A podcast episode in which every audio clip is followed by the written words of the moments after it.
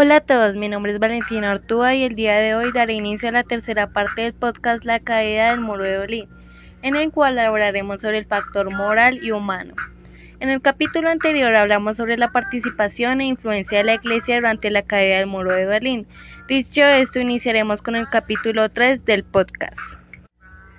Para nadie es un secreto que el levantamiento del muro atrajo a los ciudadanos cierta inquietud sobre el porqué de esta separación forzosa y privacidad de la libertad. Sin embargo, históricamente hablando, el muro de Berlín no es más que una confesión de debilidad del Este.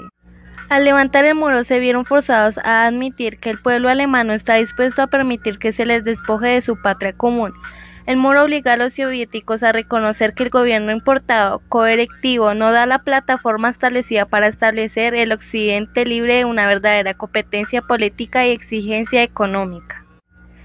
Esta es la principal línea argumentativa de las potencias occidentales respecto al muro de Berlín.